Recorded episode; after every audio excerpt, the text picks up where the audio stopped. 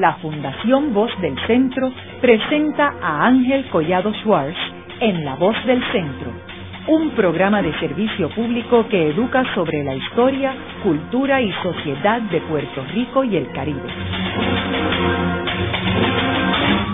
Saludos a todos. El programa de hoy está titulado Dos visiones del país, Sánchez Vilella y Moscoso. Hoy tenemos como nuestro invitado al arquitecto Francisco Javier Blanco, quien fue el primer director ejecutivo del Fideicomiso de Conservación y que conoció bien estrechamente a tanto Roberto Sánchez Vilella, que fue el segundo gobernador electo de Puerto Rico en el 1964, y a Teodoro Moscoso, que fue el gestor de todo el proyecto de Manos a la Obra y fue el administrador de la Administración de Fomento Económico. Javier, ¿cómo tú comenzarías a posicionar estos dos personajes históricos en Puerto Rico? Partiendo de la premisa de personas que no conocen a ninguno de los dos, más allá de los datos que yo acabo de mencionar, que asocian a Sánchez Vilella como gobernador de Puerto Rico y a Moscoso como la persona asociada con fomento. ¿Cómo tú describirías a estas dos personas? Antes que nada, buenas Ángel, muchas y gracias por invitarme nuevamente. Es que tengo que hacer una salvedad, porque es una cuestión personal, me relaciona a mí indirectamente con ambos. Para ponerlo bien sencillamente, la abuela de mis tres hijos era hermana de Roberto Sánchez y cuñada de Teodoro Moscoso. Por lo tanto, en cuestiones de mi conocimiento de asuntos de familia, yo, como dicen, noli me tangere, no me meto, no quiero ni tocar de lejos eso. Por razones obvias, tú sabes, son, son cosas personales. Quiero mencionarle a nuestros radioescuchas que la hermana de Roberto Sánchez Vilella era la esposa de Teodoro Moscoso. Por a eso que él se refiere. Por eso es que dijo que eran, eran cuñados. Teodoro estaba casado con Gloria Sánchez Vilella. Bueno, antes que nada, en verdad, te quiero hacerte una corrección. El gestor de fomento, en verdad, fue Redford Guy Tower, que lo echa a correr Teodoro Moscoso, que dicho de paso, trabajó con Tower. Eso es asunto aparte, pero que esté claro que quien se idea todo, la administración moderna de Puerto Rico, que desgraciadamente ya no existe, fue Redford Tower, que esa era su fuerte como profesor de economía en la Universidad de Chicago, y que aquí no se le ha hecho justicia. Aparte de eso, como bien dices, los conocí a ambos muy bien. Tuve una relación directa, en verdad, con ambos en términos profesionales. Y quizás antes de, proseguir, debo decir que no se debe tomar la impresión de que había enemistad o fricción entre ellos, porque en verdad ambos tenían una gran meta, un gran propósito, cosa que tampoco se ve hoy en día, y era trabajar día y noche por el bienestar de Puerto Rico y su gente. Fueron seres que sacrificaron mucho y dedicaron su vida a Puerto Rico. Servidores públicos intachables, ejemplares, que eso tiene que estar bien claro. Por experiencia propia. Y quiero añadirle que personas incorruptibles y comprometidos y dedicados a los mejores intereses de Puerto Rico. Sí, esa, es la, esa es la palabra, comprometido. Como diría André Marró, angallé, ¿sabes? Con Puerto Rico.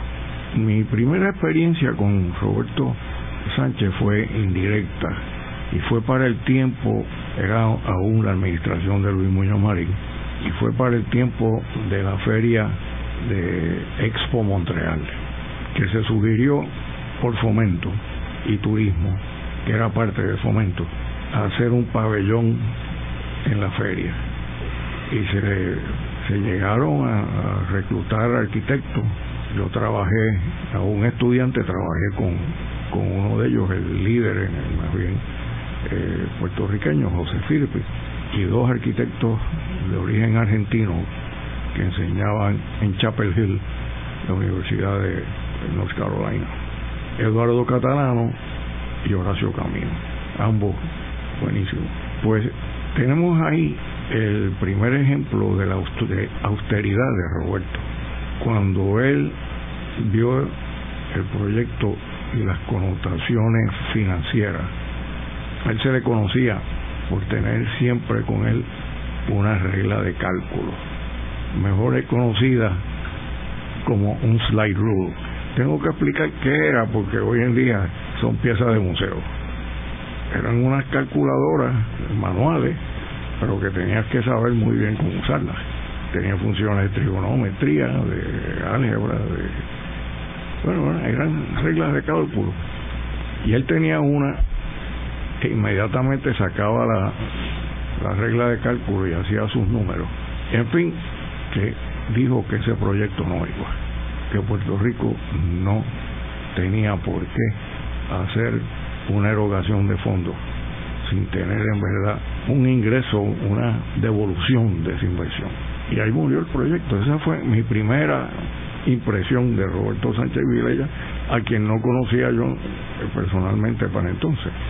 Luego, estando ya ejerciendo la profesión y en una de las agencias de gobierno, Roberto piensa, más bien que pensar, se preocupa por el desarrollo desmedido de Puerto Rico y crea un comité de ciudadanos, ya siendo el gobernador, para que comente sobre la naturaleza y la estética urbana. Mucha gente se sorprenderá que Roberto tuviera esa sensibilidad, pues sí la tenía. Y tocó un tema que en verdad, bueno, perdura hoy en día, porque el producto de, de, esa, de esa gestión aún sobrevive, bien o mal, pero sobreviven. Por ejemplo, el Departamento de Recursos Naturales y la Junta de Calidad Ambiental. El comité del cual yo fui el presidente, por elección de los, de los miembros del comité, estaba compuesto de ciudadanos de, disciplinas muy distintas, pero que era muy sano. Estaba una señora, Mary Saavedra, que estaba en el, entonces era una alta ejecutiva en el Departamento de Vivienda Federal, que era magnífico tenerla porque gran parte del desarrollo de vivienda aquí, que era la construcción masiva, venía financiada con fondos federales. Estaba también Henry Resach, presidente de Resach Construction, Gabriel Ferrer Amador, que tenía una institución, el Fondo de Mejoramiento, algunos se me escapan, pero muy importante estaba un, eh, un abogado, Luis Negrón García, que puso el dedo en uno de los grandes problemas, y era la y difusión de responsabilidades sobre estos temas. Estaba en el Departamento de Salud tenía una cosa, Agricultura tenía otra, bueno, era, era un... Y lo que sucedía era que entonces decían, no, eso no es gestión mía, eso no es jurisdicción mía, es jurisdicción de fulano. Y era, como dicen en buen inglés, passing the buck. Eso, pues, le dio organización a toda esa... Y como dije, bien o mal, aún perduran. Como parte de ese, de ese proyecto, surgió en la Junta de Planificación, y era algo que Roberto siempre mencionaba, la proliferación de rótulos. La Junta de Planificación era presidida en aquel entonces por Ramón García Santiago, a quien conocí entonces estrechamente y, fuimos amigos hasta que feneció. Ese reglamento de rótulos, que era iba dirigido eh, a toda esta cosa masiva de anuncios por todos lados, se cuestionó en la corte, en las cortes, por dos empresas, la Coca-Cola y una cerveza, una cervecera, no me acuerdo ahora cuál fue. Bueno, en fin, que la Corte Suprema de Puerto Rico falló a favor de la Junta de Planificación y fue una opinión, fue una, decisión, mejor dicho, histórica. La redactó el juez Torre Rival y estaba de mano maestra. Desdichadamente en los cambios de gobierno se dio al traste con eso y, por eso tenemos esas que ahora le llaman vallas, que son totalmente inefectivas. Está comprobado por, por estudios que se han hecho y que además distraen al conductor. Bueno, pero desapareció y, y vemos lo que ha pasado. Ahora, Javier, ¿cuál era la posición de Sánchez Vilella en cuanto a tener un plan maestro para Puerto Rico, todo el rol de la planificación que como sabemos todo este aspecto estaba en los tiempos de Tocqueville en Fortaleza y después es que se sale de Fortaleza. ¿Cuál era la posición de Sánchez Vilella? Bueno, la Junta de Planificación era parte de la oficina del gobernador. Desde Towell. Desde Towell, sí. Pero tienes que darte cuenta que Towell redacta la ley en 1942, se aprueba la ley en el 42, como ley de planificación y presupuesto, que hacía mucho sentido, porque si tú no puedes planificar, si tú no tienes control sobre la bolsa, ahí es que en verdad tú asignas fondos para lo que quieres que se desarrolle y no le asignas fondos a lo que no quieres o lo disminuyes. Pero, ¿dónde reside el poder político? En la distribución de fondos. Cuando llega el gran político a Fortaleza, le hace Luis Muñoz Marín, separa la Junta de Planificación del negociado del presupuesto, que era un negociado dentro de la Junta. Pero Muñoz, obviamente, sabía que el poder político era el repartir el bacalao.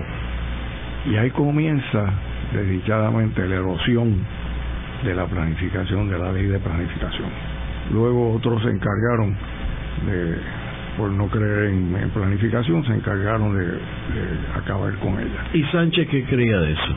Pues, si alguien era planificador era Roberto Sánchez, una persona con una mesura eh, tremenda.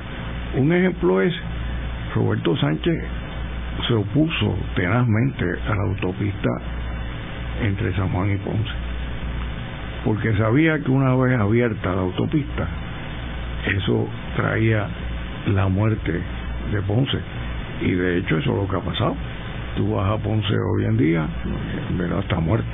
Por la sencilla razón de que un viernes, por ejemplo, una familia decide en Ponce montarse en el carro el automóvil y en cuestión de hora y cuarto, hora y media, están en San, en San Juan, en Plaza de las Américas o en cualquier otro shopping center, donde van, cenan, van al cine y llegan de regreso a Ponce a dormir.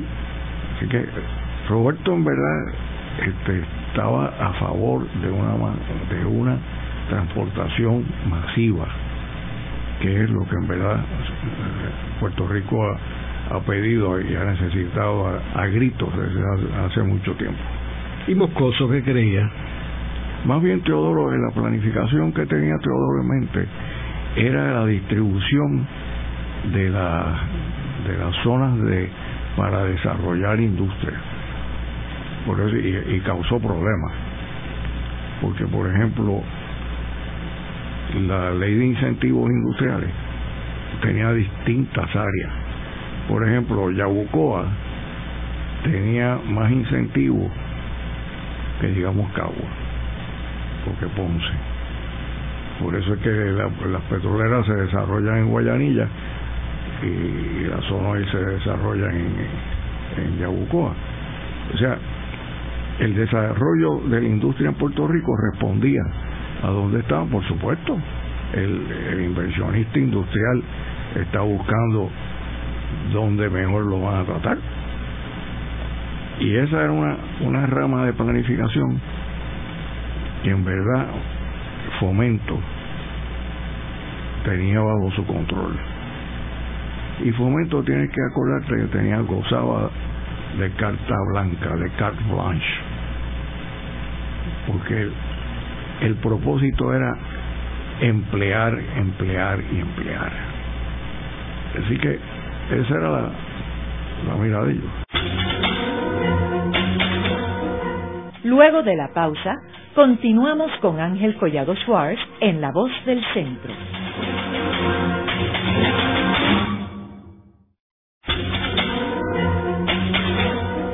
Regresamos con Ángel Collado Schwartz en La Voz del Centro. Continuamos con el programa de hoy titulado Dos visiones del país, Sánchez Vilella y Moscoso. Hoy con nuestro invitado, el arquitecto Francisco Javier Blanco. En el segmento anterior estuvimos hablando de primero la relación entre Sánchez Vilella y Moscoso. Sánchez Vilella, que fue el segundo gobernador electo de Puerto Rico y que fue uno de los de las personas más allegadas a Luis Muñoz Marín y fue el primer secretario de Estado de Puerto Rico, pues era cuñado de Teodoro Moscoso, que es la persona que se asocia en Puerto Rico con todo el proceso y el proyecto de industrialización y de fomento económico. Y aunque eran cuñados, y ambos compartían un compromiso por Puerto Rico, una visión de un Puerto Rico en progreso y desarrollado, eh, tanto económico, económicamente como socialmente, tenían unas perspectivas diferentes. Y uno de los casos más interesantes es el de los hoteles y las playas que sabemos que, por ejemplo, en el caso de Europa y de Sudamérica también, o sea, el caso particularmente de Río de Janeiro y Brasil, que tienen unas playas espectaculares, están los hoteles, las carreteras y las playas, la costa, o sea que uno va en, un camino, una carretera. Son malecones. Y sí, pero en algunos casos están formalmente malecones, en otros no, ni siquiera no están formalmente. usualmente son avenidas. Es más, Santo Domingo es así también, La Habana también es así. Están los hoteles, la carretera, este, un área donde pueden los peatones caminar, entonces la playa. Sin embargo, en Puerto Rico ese no es el caso. Puerto Rico utilizó el modelo de Miami. Correcto. Y entiendo que habían dos visiones distintas. Teodoro Moscoso era ah. más partícipe de que se privatizaran las playas, se le dieran a los hoteles. Y, y, y Fíjate, no, no necesariamente privatizar las playas, en algunos casos el efecto fue ese, pero era que Teodoro tenía el sentir de que el turista lo que quería es, era saltar del catre a la playa y por lo tanto el hotel tenía que estar en la playa. Y ahí se violaron muchísimas leyes, el límite marítimo terrestre. Hubo una reacción, no sé si recuerda, doña Inés María Mendoza de Muñoz Marín, tuvo un proyecto que en verdad la ridiculizaron muchísimo, que le llamaban el paseo de Doña Inés. Y era eso mismo que tú acabas de describir de Brasil, de Río, de Niza. La Habana. La Habana, fíjate, La Habana, el malecón de La Habana es más bien urbano. Allí no hay playa, es la, es la bahía. Fíjate, Varadero era, una mezcla. Acuérdate que ese sector era casi Miami. Miami, no solamente Miami, sino que en un, tiempo era casi este, la finca privada de la familia Dupont pero sí, decididamente eso trajo muchos problemas. Puedo decir que cuando yo fui miembro de la Junta de Planificación, tuvimos un caso del desarrollo del Cerro Mar y la firma de arquitecto de Toro y Ferrer, que fue quien diseñó, Osvaldo Toro, se empeñó en poner un portón para el acceso del público a la playa.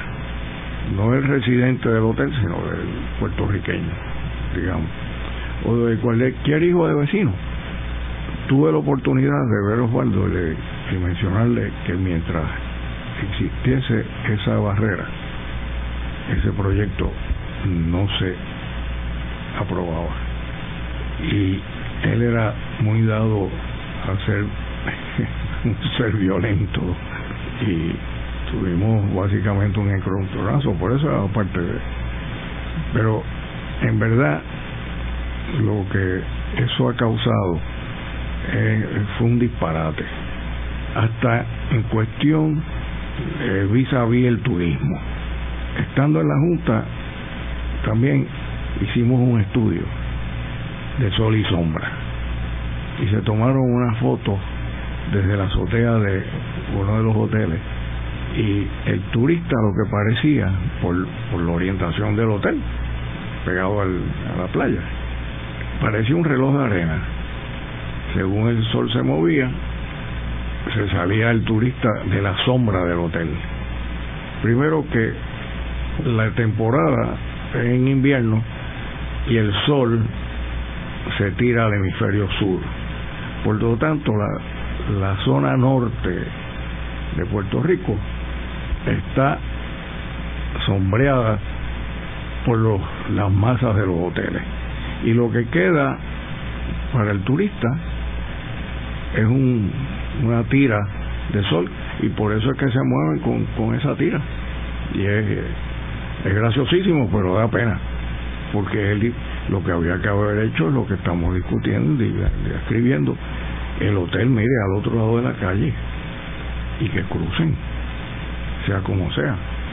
Ahora, ¿tú no crees que fue como un híbrido lo que se decidió en términos de que no tenía exclusividad a las playas, pero tampoco eh, le iba a dar este a los a los ciudadanos acceso a las playas directamente, sino que tuviera que ir al hotel primero. Bueno, mira, eh, versus Río Niza. En verdad, una vez que se, se implantó esto, el hotel se pensó dueño de la playa, del acceso. O sea, básicamente privatizado.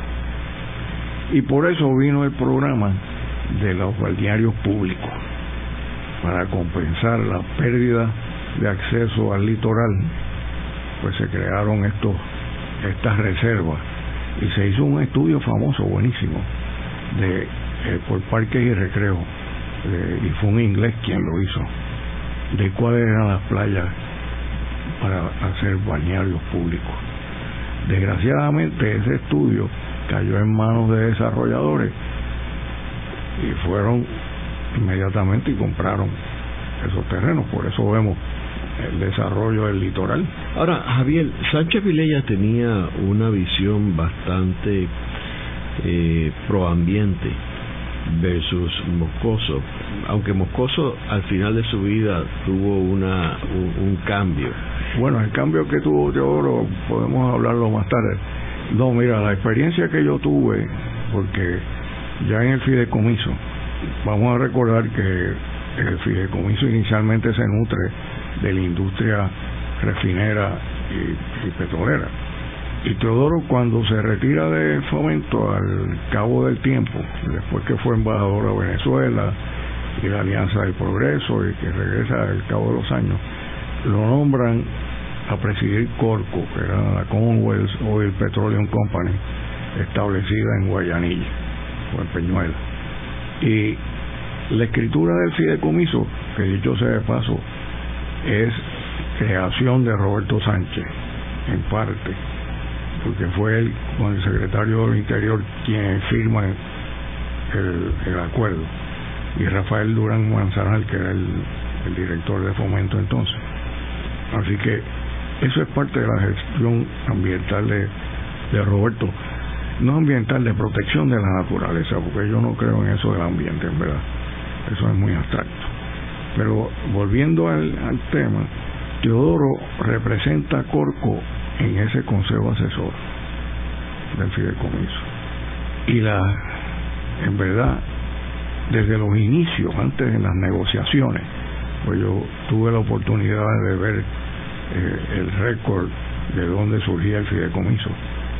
Y suerte que conseguí los papeles del bufete de Arnold y Porter en Washington. Las discusiones de Teodoro eran, iban dirigidas a la cuestión poblacional. Y siendo miembro del Consejo Asesor en una de las primerísimas reuniones, Teodoro sugiere formalmente que los fondos del fideicomiso se utilicen para la planificación familiar, control de la natalidad básicamente. Llegó, que eso causó eh, en verdad hilaridad en la reunión, llegó a sugerir formalmente, y es parte del récord de la reunión, que se estudiase por el fideicomiso la posibilidad de desarrollar algo similar al fluoruro, que entonces se ponía en el agua para evitar las caries dentales, algo similar para ponerle al agua a lo que fuera para controlar la población de Puerto Rico. Eso era, eh, eh, Teodoro era, era único en su imaginación. Y de hecho, él hay, un proyecto que él fue uno de los gestores, que es el crear una, una pequeña ciudad en Brasil, donde se llevarían puertorriqueños como trabajadores a esta pequeña ciudad en Brasil y de esa forma bajar la población de Puerto Rico. Eso está en uno de los de, los, de las investigaciones que se han hecho y luego pues eh, no hubo consenso en Estados Unidos ni en Brasil, etcétera, pero él fue el gestor de ese proyecto. Bueno, pero lo, lo, hicieron de todas maneras con la guagua aérea. No, pero, no, pero, pero esto era aparte de lo que tiene en Estados Unidos, paralelo, hacerlo en Brasil. Bueno, eso, eso fíjate, eso no, no estoy, es la primera vez que lo oigo. Sí. Ahora, Javier, este, en términos de la visión de Moscoso, eh, por ejemplo, de que, que yo tengo que pensar que Roberto Sánchez Vilella no estaba de acuerdo, ¿verdad? De la visión de crear un superpuerto en Mona, yo iba a tocar de, crear una, él, él quería con, designar unos terrenos para crear un Hollywood aquí en Puerto Rico, no me acuerdo dónde era el área.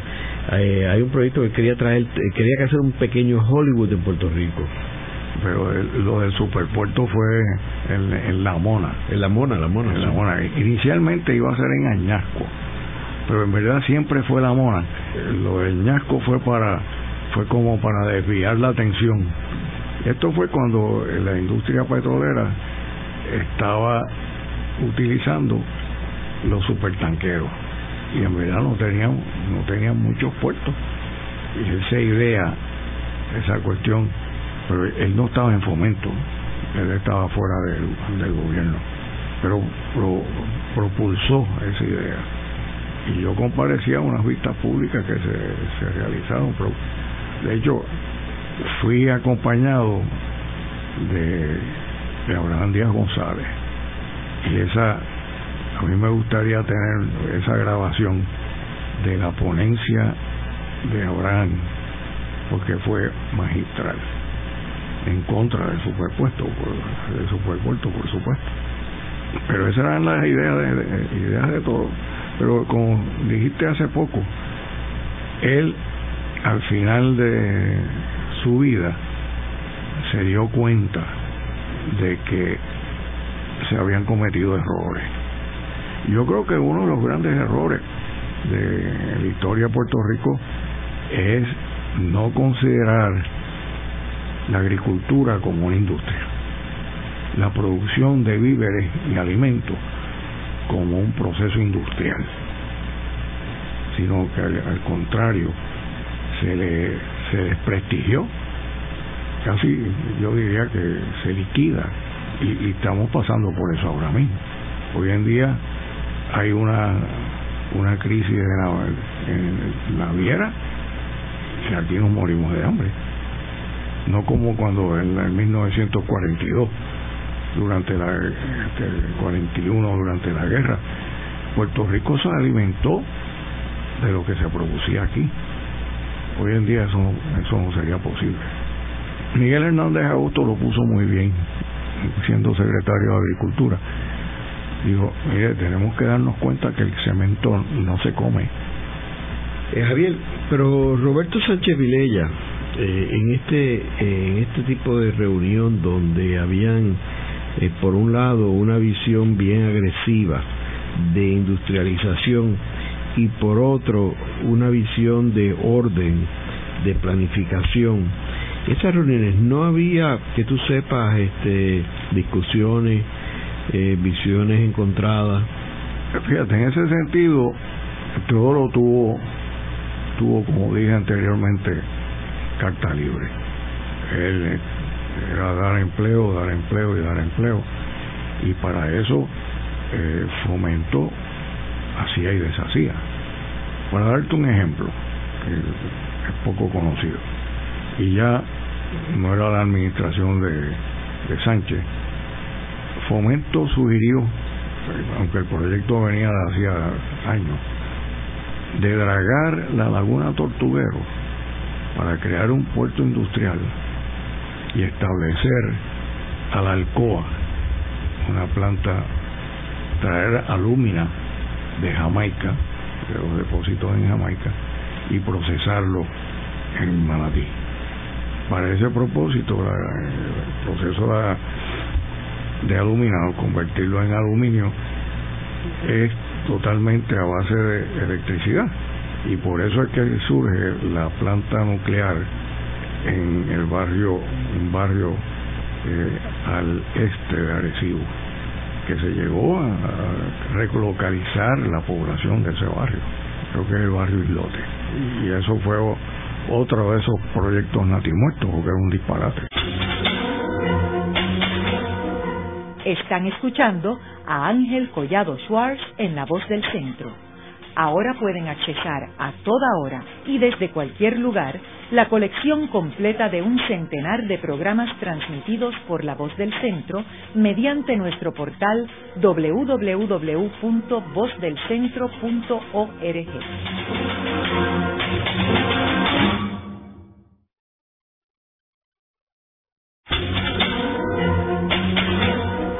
Regresamos con Ángel Collado Schwartz en La Voz del Centro.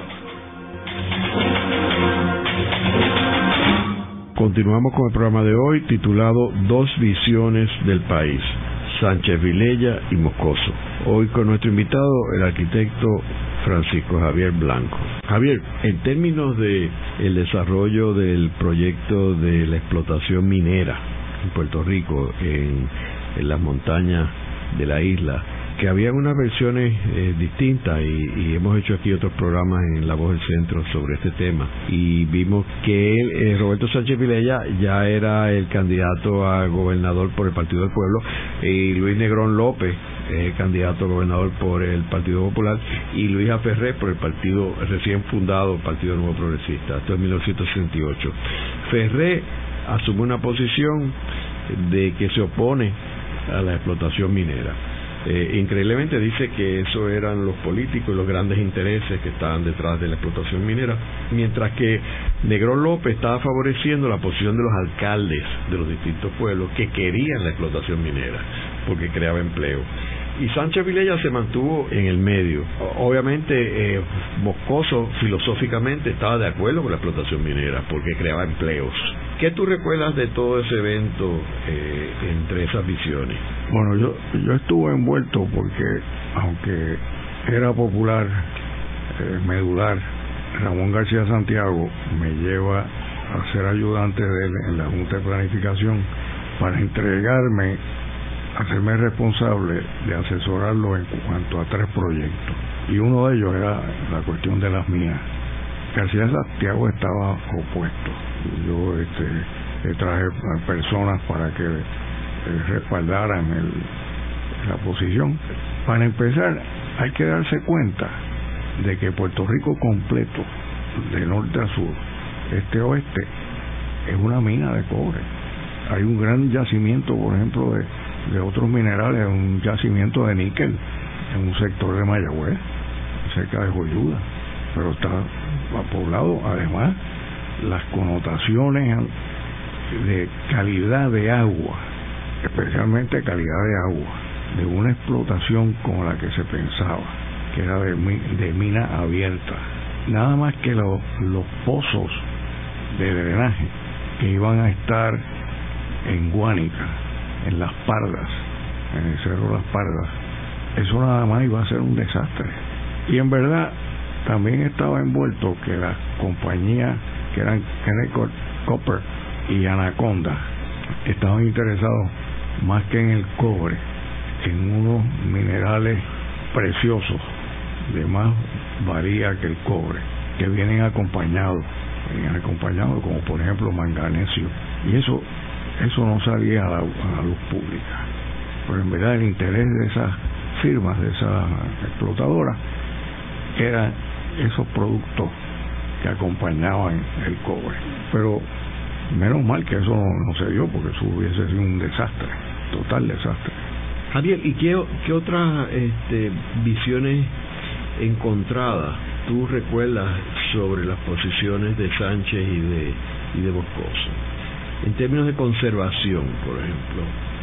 Teodoro, ya como te dije, Teodoro la conservación la veía como un, más bien, un problema de población, de número de personas. Sí, pero conservación de la naturaleza. El Teodoro no, no, pensaba en eso. O sea, no creía en parques ni protección. Bueno, creía, creía, en parques y, y, Teodoro era una persona que había viajado mucho y, y, conocía. Y era una persona muy muy culta. Lo que pasa que él tenía él tenía gringola. Le dieron una encomienda y y era para llevarla a cabo. Si se podía llevar el mundo por delante, se lo llevaba. Él hizo eso en muchas ocasiones. El caso de los hoteles es uno, en muchas de las industrias otro. Petroquímica. En petroquímica. Pero yo creo que el daño más grande que fue producto de, de todo esto es el que se le, se le dio a la agricultura. Eso es un impacto que lo estamos sintiendo ahora y lo sentiremos por años de años.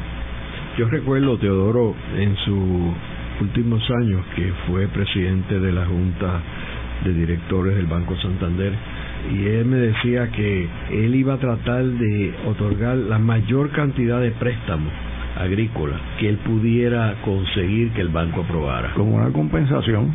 Sí.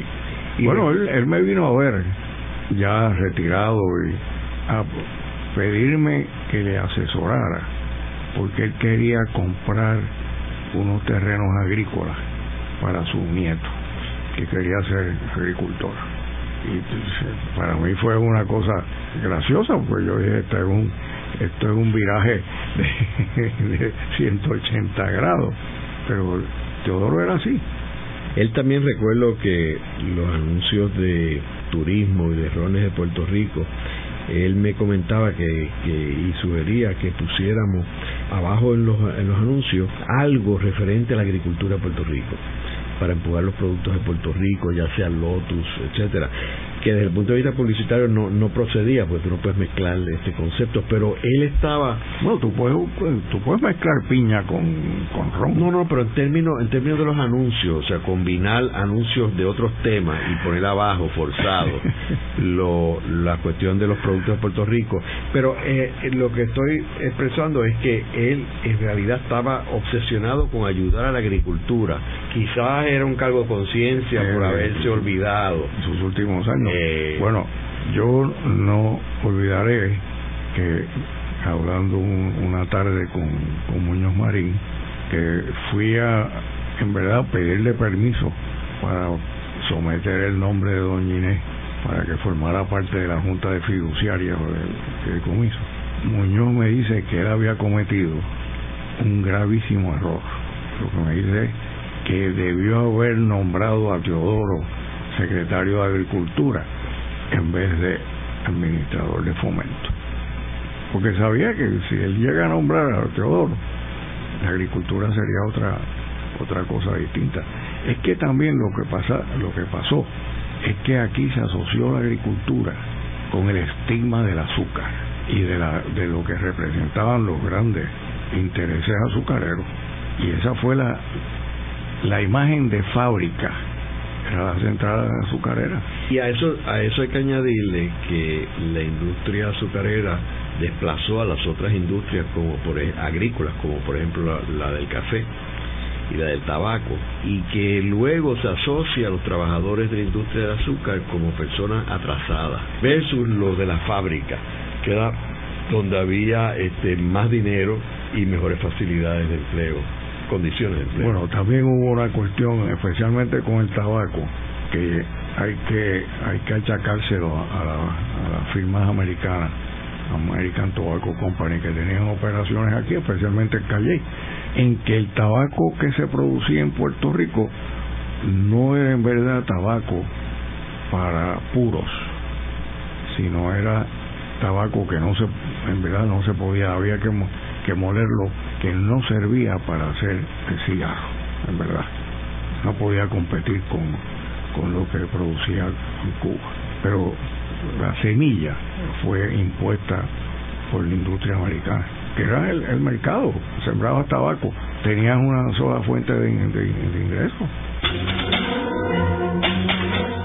Haremos una breve pausa, pero antes los invitamos a adquirir el libro Voces de la Cultura, con 25 entrevistas transmitidas en La Voz del Centro. Procúrelo en su librería favorita o en nuestro portal.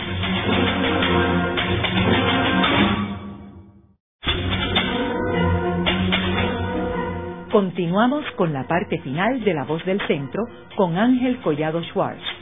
Pueden enviarnos sus comentarios a través de nuestro portal www.vozdelcentro.org. Continuamos con el programa de hoy titulado Dos visiones del país, Sánchez Vilella y Moscoso. Hoy con nuestro invitado, el arquitecto Francisco Javier Blanco. Javier, Teodoro Moscoso sabemos que, aunque fue el gran propulsor de la industrialización de Puerto Rico, que eventualmente acabó con la industria, o sea, finalmente eh, evolucionó a la industria farmacéutica, ya en los tiempos obviamente post-moscoso. Sin embargo, él era farmacéutico. ¿Cómo tú crees que influenció ese farmacéutico por entrenamiento? Correcto. O sea, ¿cómo tú crees que evolucionó, que afectó ese trasfondo de, farmacéutico en lo que él acabó haciendo de eh, promotor industrial y, la persona que eh, empujó todo ese proyecto de manos a la obra? Bueno, es que yo creo que Teodoro eh, estudió farmacia porque su familia tenía una empresa de farmacia, la farmacia Moscoso, hidrolería Moscoso, pero que el interés de él era otro Recuerdo que mi padre relataba que la, pasantía como farmacéutico, Teodoro la hizo en la farmacia Blanco, a petición del padre de Teodoro, que llamó a, llamó a papá y le, dijo que, que quería que su hijo hiciera la pasantía en la, empresa nuestra, de, de la familia. Y en términos, en términos de la relación personal entre ellos, Javier, ¿cómo era? Yo diría que era muy cordial y muy buena.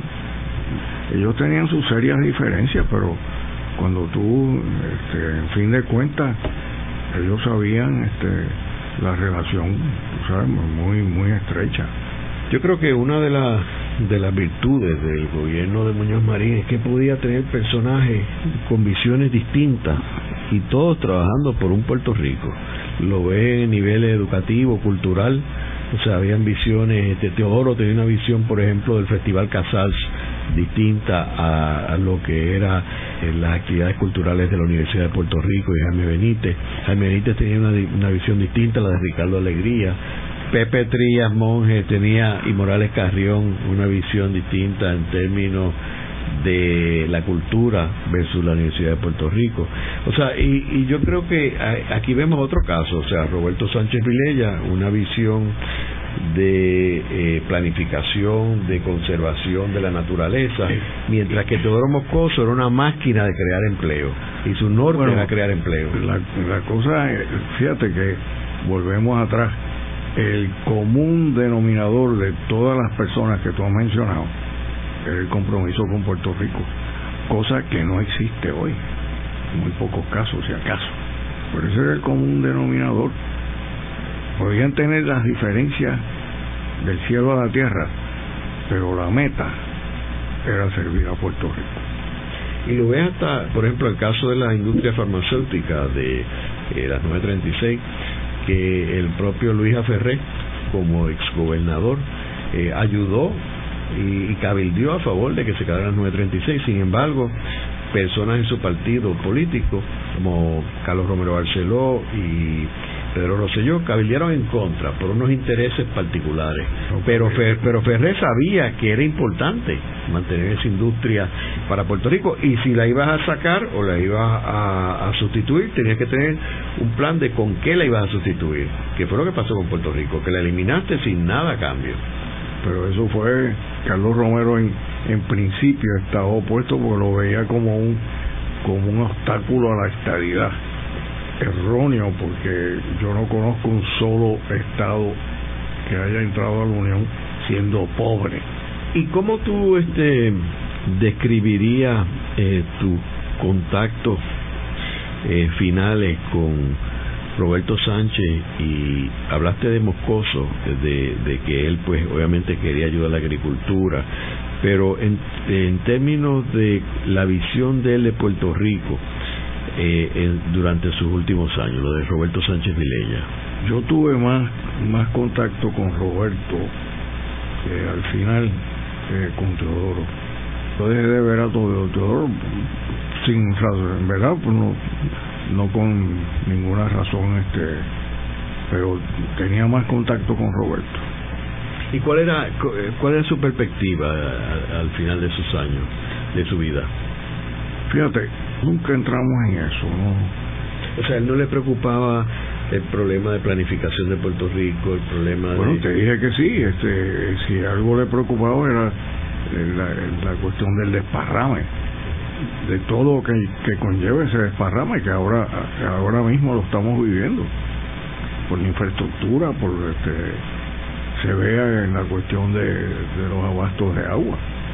Pero como te digo, no no intercambiamos en sus últimos años eh, sobre estos asuntos.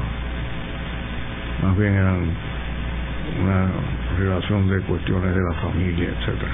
Javier, eh, se habla mucho de las visiones distintas de Sánchez y, Moscoso. Eh, y uno de los elementos interesantes es la visión en términos políticos y de estatus de estos dos personajes. Eh, Roberto se asocia más con una visión eh, soberanista, de libre asociación, y hemos hecho programas sobre esto con algunas personas allegadas a él, incluyendo el fenecido este, Luis F. Camacho, que tuvimos un programa sobre este tema.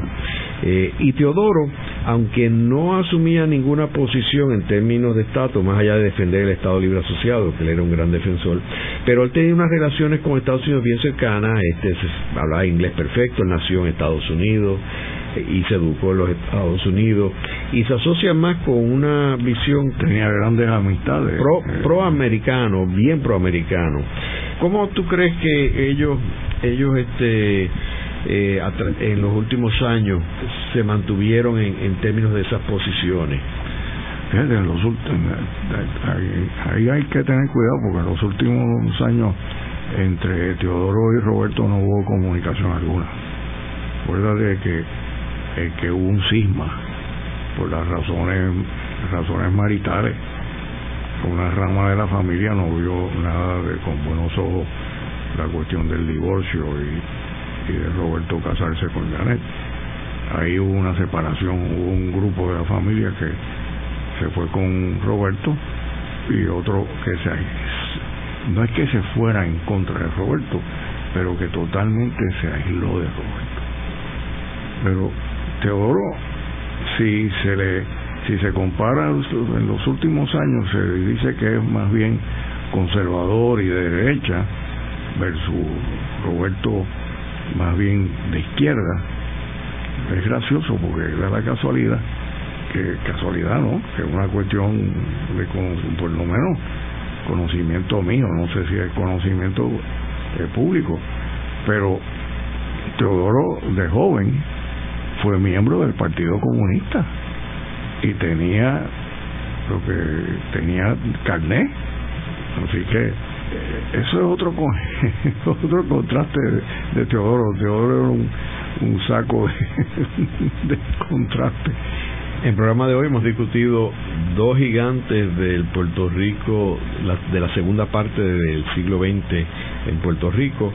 Roberto Sánchez Vilella, un ingeniero que jugó un papel protagónico en los gobiernos de Luis Muñoz Marín y posteriormente fue electo el segundo gobernador de Puerto Rico, una persona identificada con el centro izquierda del Partido Popular eh, una persona que eh, fue eh, propulsor de que Puerto Rico tuviera un plan maestro y de eh, la conservación de la naturaleza, aunque en aquellos tiempos no existía el, Departamento de Recursos Naturales, él fue uno de los protagonistas en la creación del fideicomiso de conservación. Y por otro lado, Teodoro Moscoso, que era su cuñado y que fue eh, la persona asociada, identificada con eh, todo el proceso de industrialización de Puerto Rico, y era el gran vendedor de Puerto Rico, una persona asociada con el centro derecha de Puerto Rico, aunque, como mencionamos, fue miembro del Partido Comunista.